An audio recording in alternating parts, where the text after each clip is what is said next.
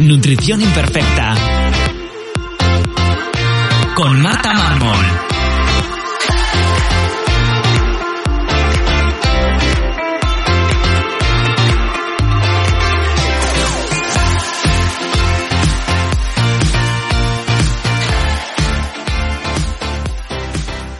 Bienvenidos a Nutrición Imperfecta, el podcast de Marta Mármol. Un lugar para aprender a cuidarte y empezar a ver la nutrición como una aliada para recuperar tu salud y encontrarte mejor. Con este podcast quiero transmitirte la salud desde un punto de vista integrativo, donde la alimentación, los hábitos saludables y la salud intestinal juegan un papel fundamental. Si has notado algún síntoma digestivo y quieres saber por dónde empezar, te recuerdo que puedes descargarte mi ebook gratuito Síntomas digestivos, la gran epidemia en martamarmol.com barra ebook. Y si quieres que te acompañe en tu caso particular para mejorar tu salud, puedes reservar tu consulta individual en martamarmol.com. Bienvenidos a Nutrición Imperfecta. Yo soy Marta Mármol y en el episodio de hoy voy a hablaros del magnesio, uno de los suplementos que más recomiendo y que hoy os quiero explicar por qué y quedarme un rato hablando sobre el magnesio porque da para mucho. Ya en el episodio 83 os hablaba de los tres suplementos que más recomiendo en los que se incluía el magnesio. También os hablaba del omega 3 y de la vitamina D. Pero bueno, a partir de ahí y también en consulta recibo muchas dudas y cuestiones sobre el magnesio, sobre cuándo tomarlo, para cuándo es recomendable, qué tipo tomar, cuántas dosis tomar, bueno, pues todas estas dudas, ¿verdad? Entonces, bueno, eh, voy a intentar hacer un resumen de todo lo que tenemos que saber y para qué sirve, ¿no? Lo primero que se nos viene a la cabeza y que sería lo lógico es pensar en qué alimentos son ricos en magnesio. Y si buscamos un listado de estos alimentos, pues nos saldrán algunos como pues, verduras de hoja verde, cacao, frutos secos, como almendras, también aguacate, algún tipo de semillas, incluso en menor cantidad, pero suelen venir en las listas, pues algún pescado como salmón o sardina. Pero la realidad es que a día de hoy obtener la cantidad suficiente de magnesio a través de los alimentos es bastante complicado, bueno, bastante complicado no, es imposible, ¿vale? Es independiente del tipo de dieta que tengamos, ¿vale? Em, mm, si llevamos una dieta ya sea omnívora, vegana, vegetariana, mm, da igual, o sea, no es cuestión de, del tipo de dieta, sino de eh, la cantidad de magnesio que tienen a día de hoy los alimentos. Y vamos a entender por qué. Los alimentos a día de hoy no tienen la misma cantidad de magnesio que hace pues 100 años, 200 años, debido al tipo de agricultura, al tipo de explotación de los eh, campos, de las tierras, a día de hoy, ¿vale? El tipo de agricultura intensiva y la forma en la que hemos explotado los suelos ha hecho que estos suelos sean pobres en magnesio. Y por lo tanto, pues al final el fruto, lo que dan, también es eh, deficiente en magnesio. También tiene que ver pues el cambio que se ha hecho de pasar de algún tipo de abonos, como podría ser el estiércol, a pasar a algún tipo de pesticidas. Y luego también pues el uso de algunos pesticidas y fertilizantes que también quelan y roban ese magnesio a la tierra. Pero aparte de esto y de que, bueno, también el tipo de alimentación, que muchas veces, pues evidentemente si encima no nos estamos alimentando de alimentos, sino de productos, es más deficitario en magnesio y no solo que no estemos consumiendo magnesio, sino que también el metabolismo y uso de estos productos no tan buenos que no sean alimentos también tienen un gasto mayor de magnesio por el cuerpo. Pero bueno, aparte de, de este contexto de comemos menos alimentos y encima los alimentos que comemos tienen menos magnesio porque el suelo lo tiene también, también tenemos algunos factores externos como algunos medicamentos que pueden dificultar la absorción de este magnesio. Como puede ser eh, los inhibidores de la bomba de protones como el omeprazol, que también os hablo de él en el episodio 92, o bueno, la toma de algún antiácido directamente, no hace falta que sea un fármaco inhibidor de la bomba de protones. Algunos diuréticos del asa también inhiben la absorción de este magnesio. Por supuesto, tener algún problema digestivo, como una diarrea, la gastroenteritis, problemas digestivos, enfermedad inflamatoria intestinal, celiaquía, pues una Crohn, una, una enfermedad de Crohn, colitis. Y bueno, evidentemente cualquier problema digestivo del que hablemos va a inhibir la absorción de muchos nutrientes y entre ellos pues eh, no hará correctamente la absorción del magnesio. Pero bueno, además de esta falta de magnesio en las fuentes donde eh, las obtenemos siempre eh, y la, los posibles problemas que puede haber en la absorción, la demanda que tiene nuestro cuerpo de magnesio eh, cada vez son mayores. Porque, como veremos luego, el estrés es uno de los factores que más consumen magnesio. Y además sin, magnesio, pues este cuerpo, nuestro cuerpo no eh, gestiona bien el estrés. Por lo tanto, entramos ahí en un bucle y un círculo vicioso y pues como en la pandemia que estamos de, de estrés, eh, las demandas de magnesio son mayores. Eh, con todo esto os podréis imaginar que el déficit de magnesio en la población general es algo habitual.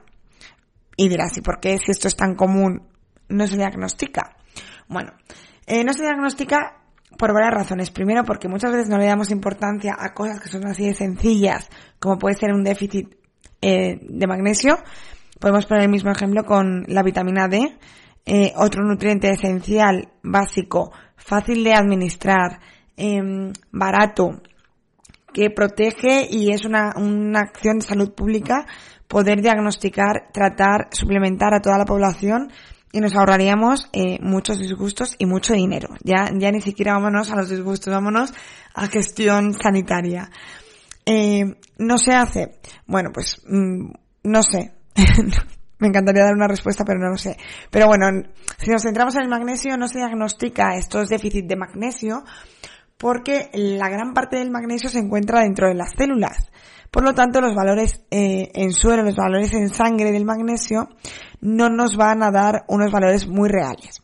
Además de todo esto, bueno, pedir el magnesio en una analítica se hace a veces, pero no es algo de lo que miren de manera habitual, ¿vale? Pero como os decía, como la mayoría del magnesio se encuentra dentro de las células, el valor que nos aparezca en sangre no es un reflejo real de nuestros niveles.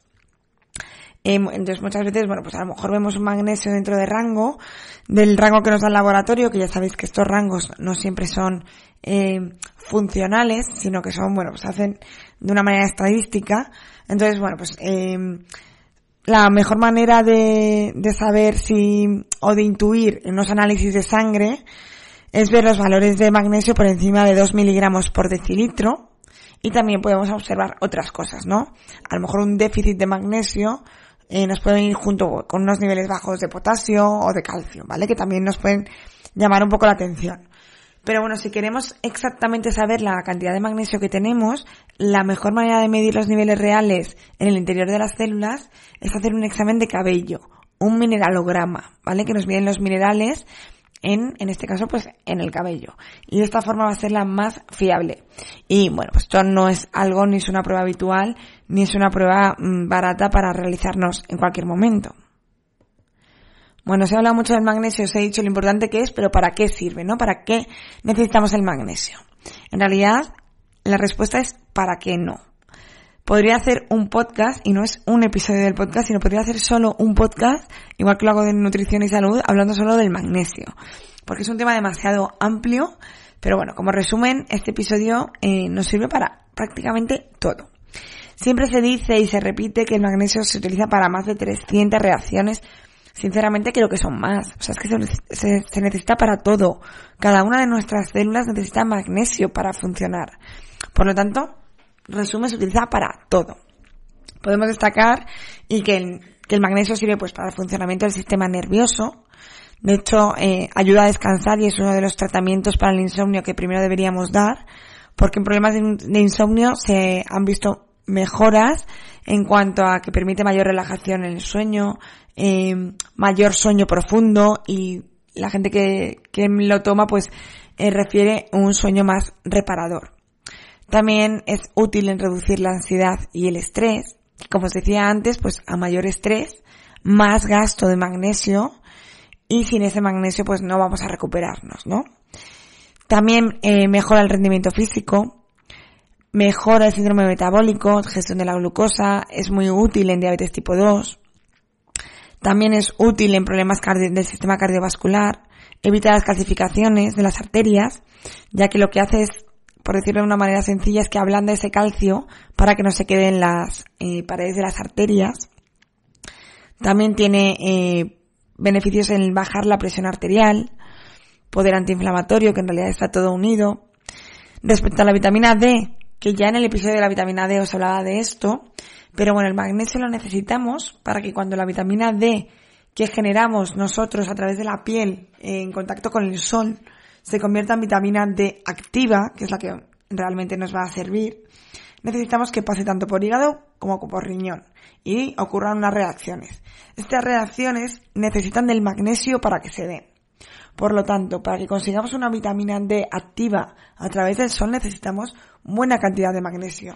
Es decir, el magnesio lo necesitamos para que la vitamina D se convierta en la vitamina D que va a funcionar. Entonces, si estamos exponiéndonos al sol para conseguir vitamina D, pero no tenemos niveles buenos de magnesio, pues estamos haciendo pan con unas tortas. Y bueno, también eh, nos puede servir como relajante muscular. Por tanto, su déficit está relacionado con muchísimos problemas. Los más destacables, bueno, se suele relacionar con calambres musculares, dolores menstruales, eh, osteoporosis, problemas neurológicos, arritmias, insomnios, problemas cardiovasculares, estreñimiento. Y aprovecho esto para deciros que voy a sacar un ebook sobre estreñimiento que llevo ya cocinando mucho tiempo y que, mira, también digo esto para obligarme y si todo sale bien, antes de Navidad saldrá. Eh, luego veremos cuando veamos los tipos de, de magnesio que hay, que hay algunos que se usan por su poder laxante y que la falta de magnesio puede ser una causa de estreñimiento pero que no nos tenemos que conformar con esto y que no podemos basar nuestro estreñimiento solo en la falta de cosas eh, o, tomar suplementos y bueno, haré un podcast solo para hablaros de, estreñimiento que me parece un tema súper interesante y que, creo que no se trata eh, del todo bien. Pero bueno, aquí queda, sacaré un ebook para antes de Navidad sobre estreñimiento. Pero seguimos con el magnesio.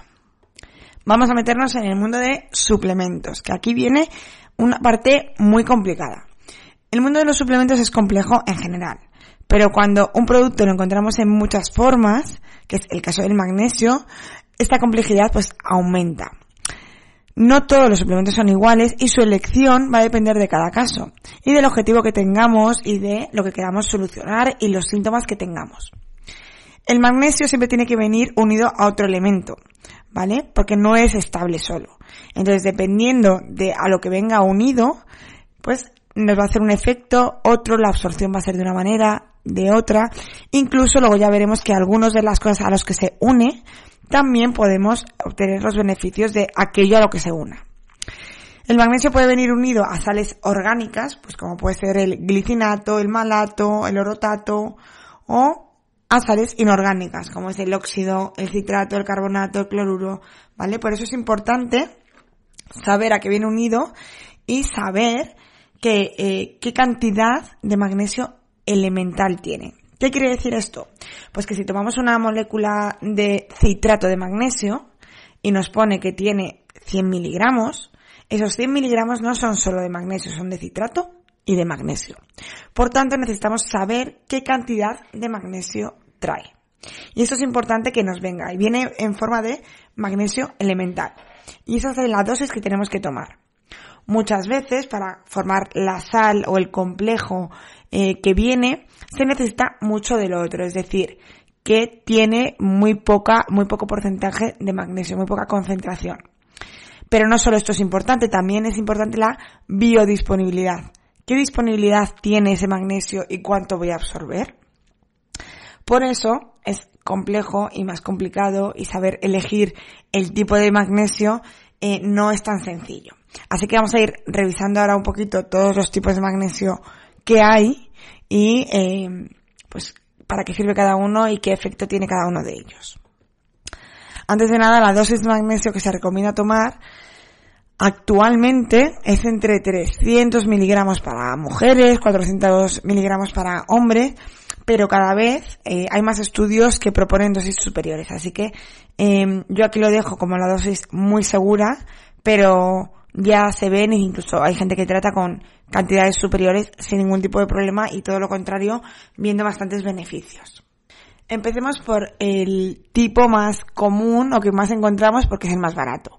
Pero ya veréis que no me gusta nada. Es el óxido de magnesio. Su biodisponibilidad y absorción es prácticamente cero, ¿vale? Se usa por el efecto laxante y, como os decía antes, por el bajo coste. Tiene efecto laxante porque acumula agua en el intestino y eso hace pues que vayamos más al baño. Entonces, bueno, es el típico que se te ven en el preparado de magnesio de suplementos de mala calidad, el más barato.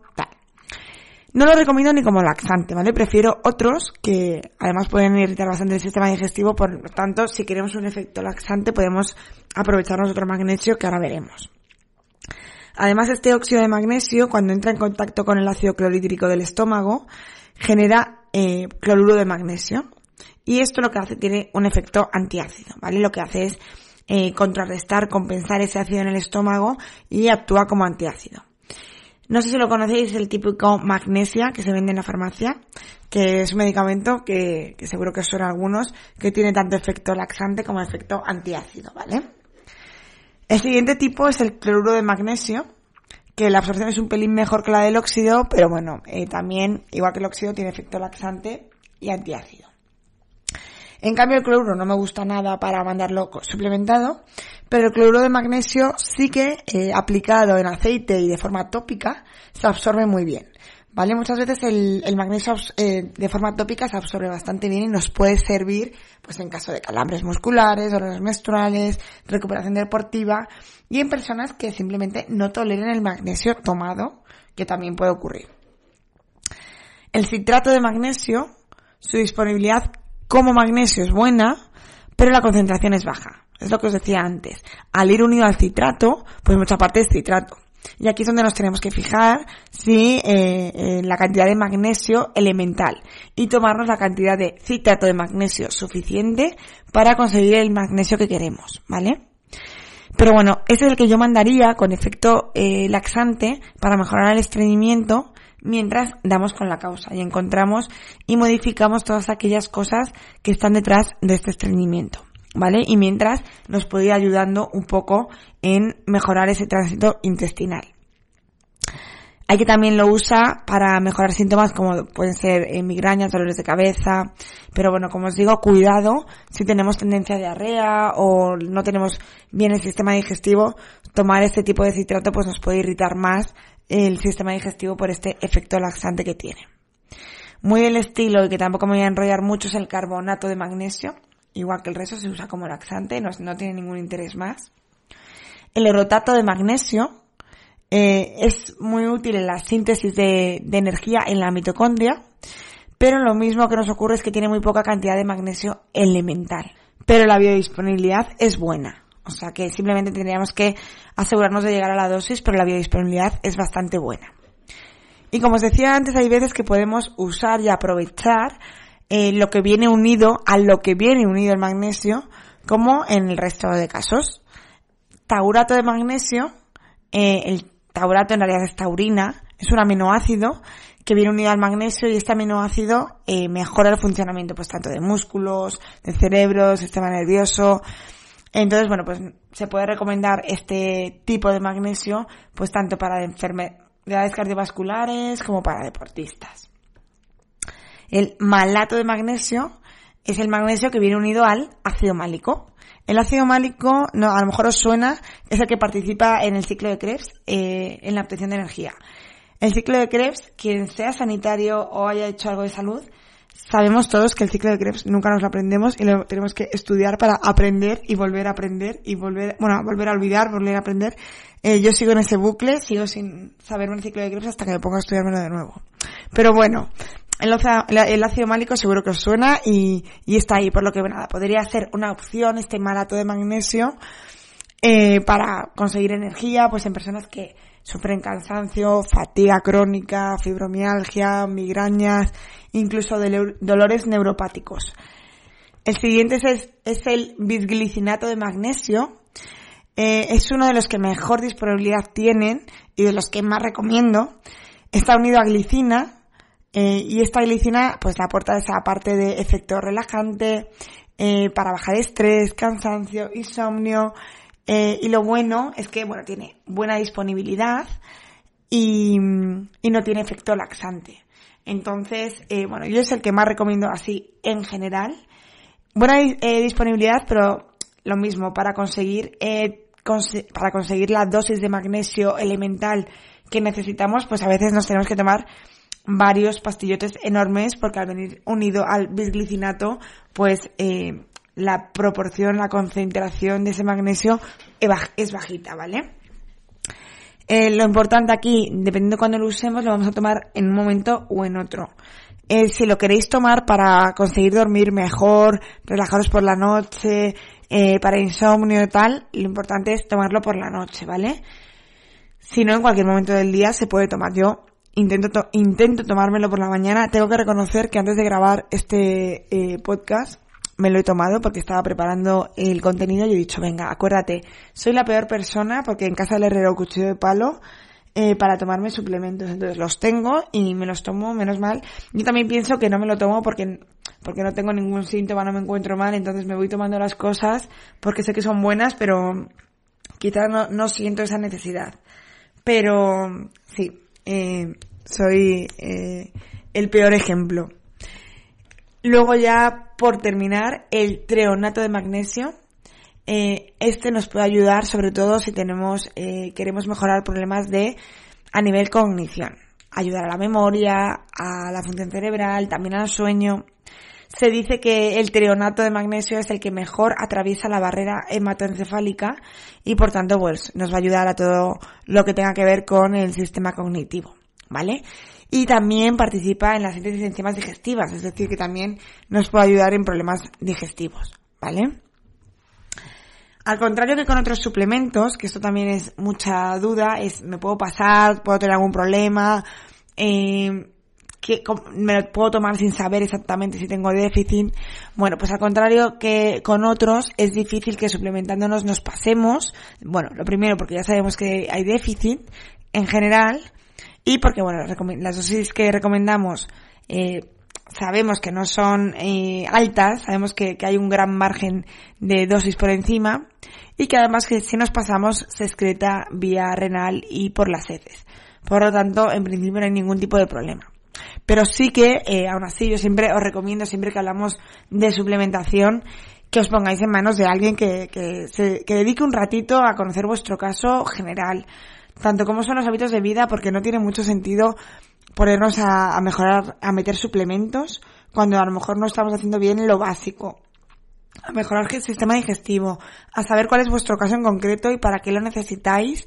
Y, si es necesario, pues qué, qué, tipo es más interesante para ti, qué dosis, cuándo tomarlo, es decir, aunque esta información yo intento ponerosla para que tengáis acceso a información un poquito más estructurada, porque la información que yo doy está ahí, simplemente yo el rato que dedico a, a, preparar los podcasts sobre todo es en recopilar y ordenar esta información que muchas veces es bastante compleja o hay muchos datos, pero siempre recomiendo que vayáis a un profesional que dedique rato, porque yo al final con cada paciente lo que hago es estudiar cada caso con todo lujo de detalles para poder dar una recomendación eh, que sea lo más útil posible. Entonces, eh, a pesar de que he intentado resumiros todo, eh, sí que es que te interesa el eh, te, va a beneficiar y eh, tomar magnesio, aún así ponte en manos de alguien.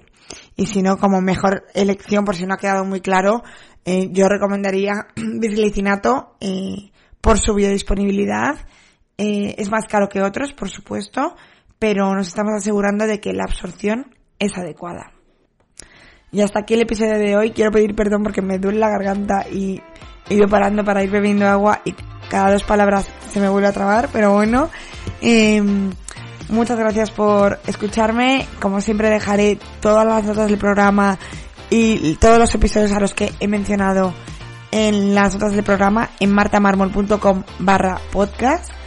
Y como siempre, bueno, pues si queréis eh, apoyarme podéis darle a me gusta en, eh, o a darme las estrellas en las plataformas donde escuchéis este episodio. Y por supuesto, recomendarlo por vuestras redes sociales, compartirlo con aquellas personas que creéis que les puede resultar interesante. Y nos escuchamos en el siguiente episodio aquí, en Nutrición Imperfecta.